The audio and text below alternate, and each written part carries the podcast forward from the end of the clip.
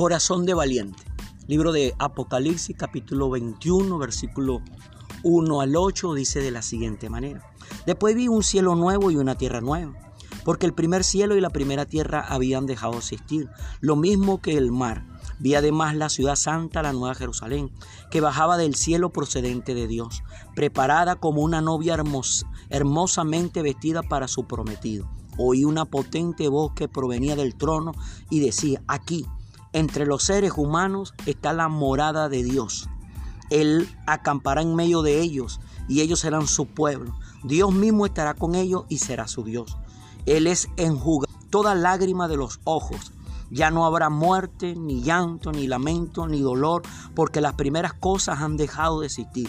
El que tenga el que estaba sentado en el trono dijo, yo hago nueva todas las cosas. Y añadió, escribe porque estas palabras son verdaderas y dignas de confianza.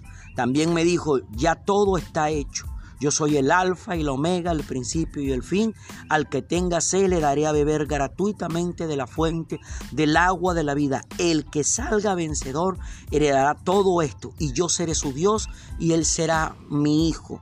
Pero los cobardes los incrédulos, los abominables y asesinos, los que cometen inmoralidades sexuales, los que practican artes mágicas, los idólatras y todos los mentirosos recibirán como herencia el lago de fuego y azufre hasta esta es la segunda muerte. Amén. Hoy queremos compartir con ustedes la reflexión que hemos llamado corazón de valiente. Aquí en este pasaje que acabamos de, leer en el libro de Apocalipsis, nos habla de la nueva Jerusalén, la nueva ciudad que tendremos acceso todos aquellos que le hemos entregado nuestro corazón a, Jesús. Aquí está hablando de un cielo nuevo, está hablando de una tierra nueva, porque dice que el primer cielo y la primera tierra ya habían dejado de existir. Es, esto en lo cual tú y yo nos encontramos hoy en día. Este, este, este cielo que vemos, esta tierra que vemos es la primera. Pero este es el cielo y la tierra que hay en esta vida. Pero después de esta vida, que hay una segunda vida, nos habla de un nuevo cielo y nos habla de una nueva tierra. Y allí vemos que, que describe una serie de cosas. Pero donde yo me quiero concentrar, centrar para colocar en tu corazón la reflexión del día de hoy, es la parte donde aparece la lista de los que no van a acceder a ese cielo nuevo, a esa tierra nueva. Jesús recalca que Él es el alfa y Él es el omega, Él es el principio y Él es el final. Dice, el que tenga sed, le daré a beber gratuitamente de la fuente del agua de vida. Significa que hay una fuente de agua que va a traer vida. Y esa fuente es Cristo mismo. Dice, el que salga vencedor heredará todo esto. Ahora, ¿vencedor en qué? Vencedor en la fe de creer. Y allí viene, le dice, dice, alguien que no va a entrar. Aparece una lista de los que no van a, a entrar, de los que no van a acceder a ese, a ese nuevo nuevo mundo, nuevo cielo, nueva tierra, nueva oportunidad a esa agua que va a producir vida. Pero los cobardes, los incrédulos, y allí comienza a decir los abominables, los idólatras, los asesinos, los que cometen inmoralidades sexuales. Pero me llama la atención y lo que quiero yo poner en tu corazón, quiere Dios poner en tu corazón por medio de esto que estamos leyendo, es que cuando habla de inmoralidad sexual, idolatría, todas esas cosas perversas, comienza con los cobardes. Y después de los cobardes viene el incrédulo. Y el incrédulo, y ahí viene la serie de actos que no son agradables a Dios. Pero llama la atención que comience la lista es con dos cosas, incrédulo y cobarde. Todo incrédulo es un cobarde y todo cobarde es el que practica todas esas cosas que están allí escritas que no le agradan a Dios, que no traen provecho a las personas que estamos tratando de acercarnos a Dios. Mira que qué curioso que llame cobarde, los cobardes e incrédulos. Vuelvo y recalco ese punto. Todo cobarde es un incrédulo. Y todo incrédulo es el que practica esas cosas que no son correctas delante de Dios. Tú y yo tenemos que tener presente que para poder dejar de hacer esas cosas que no son agradables a Dios, debemos dejar de ser cobardes. Y entonces nos convertimos en valientes. Pero todo comienza en el corazón. La valentía y la cobardía se encuentra en el corazón.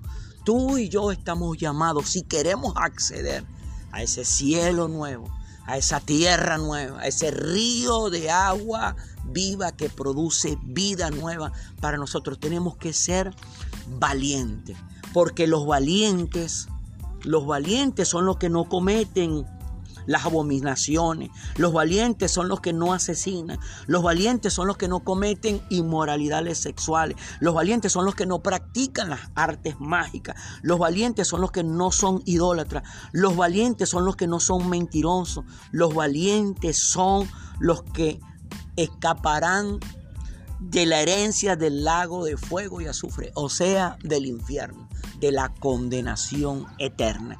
Tú y yo estamos llamados a tener un corazón valiente, porque todo el que es valiente es un creyente, pero todo el que es un cobarde es un incrédulo. Mira lo que dice Primera de Samuel, capítulo 13, versículo 13 y 14, dice de la siguiente manera. Eres un necio, le replicó Samuel, no has cumplido el mandato que te dio el Señor tu Dios. El Señor habría establecido tu reino sobre Israel para siempre, pero ahora te digo que tu reino no permanecerá. El Señor ya está buscando un hombre más de su agrado, pues tú no has cumplido con tu mandato. Aquí estamos hablando del rey Saúl, el primer rey que Dios colocó sobre su pueblo Israel. ¿Qué fue lo que hizo que este hombre llamado Saúl perdiera su reino, su necedad? porque fue un cobarde y como cobarde fue un incrédulo que no obedeció la orden que Dios le dio. Y por eso Dios le dijo que era un necio le dijo a través de Samuel que era un necio, un necio porque no había cumplido el mandato que Dios le había entregado. Y por él, si él hubiese cumplido, hubiera tenido la valentía y la valentía le hubiera llevado a creer su reino fuera sido establecido para siempre, pero ahora su reino fue cortado. Y ahí Dios a través del profeta Samuel le recalcó que él iba a buscar a uno que fuera más digno que él, o sea, a uno que fuera valiente y creyente que no iba a, a, ser como él, que fue un cobarde y un incrédulo. Ahora, en ese mismo libro de Samuel, primera de Samuel, pero el capítulo 16, versículo 12 y 13, mire lo que, mire lo que aparece. Dice, así Isaí, Isaí mandó a buscarlo y se lo trajeron. Era buen mozo, trigueño y de buena presencia. El Señor le dijo a Samuel, este es, levántate y úngelo. Samuel tomó el cuerno de aceite y ungió al joven en presencia de sus hermanos. Entonces el Espíritu del Señor vino con poder sobre David y desde ese día estuvo con él. Luego Samuel se regresó a Ramá. Aquí vemos entonces ahora que Dios había encontrado al hombre que iba a ocupar el lugar del antiguo rey Saúl, el cual fue desechado por cobarde y por incrédulo. Pero Dios encontró en David un hombre valiente y era un muchacho en ese tiempo que fue encontrado por Dios, que fue ungido por el profeta Samuel del rey David, que era un muchacho, era valiente y era creyente, estaba dispuesto a obedecer y a creer todo lo que Dios le mandara hacer. Pero vemos algo curioso aquí. Aquí, cuando Dios mandó al profeta Samuel a ungir a uno de los hijos de Isaí, Isaí reunió a todos sus hijos, pero Isaí no mandó a buscar a David. Ahora, David, David fue desechado por sus padres. David fue desechado por sus hermanos. David no fue llamado por su padre, pero fue llamado por Dios porque David fue escogido por Dios. ¿Por qué? Porque David era un hombre valiente y era un hombre creyente en lo que Dios mandaba. Ahora, tú y yo tenemos que ver algo aquí. ¿Por qué razón el rey David fue escogido por Dios en lugar del antiguo rey Saúl, porque era un muchacho, pero era valiente. y la valentía lo llevaba a creer.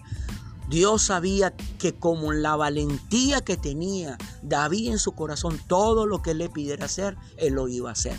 Pero mira lo que vemos en Primera de Reyes, capítulo 2, versículo 1 al 4. David ya estaba próximo a morir, así que le dio estas instrucciones a su hijo Salomón. Según el destino de todos los de, según el destino que a todos nos espera, partiré de este mundo. Cobra ánimo y pórtate como hombre. Cumple los mandatos del Señor tu Dios y sigue sus sendas y obedece sus decretos, mandamientos, leyes y, y preceptos, los cuales están escritos en la ley de Moisés.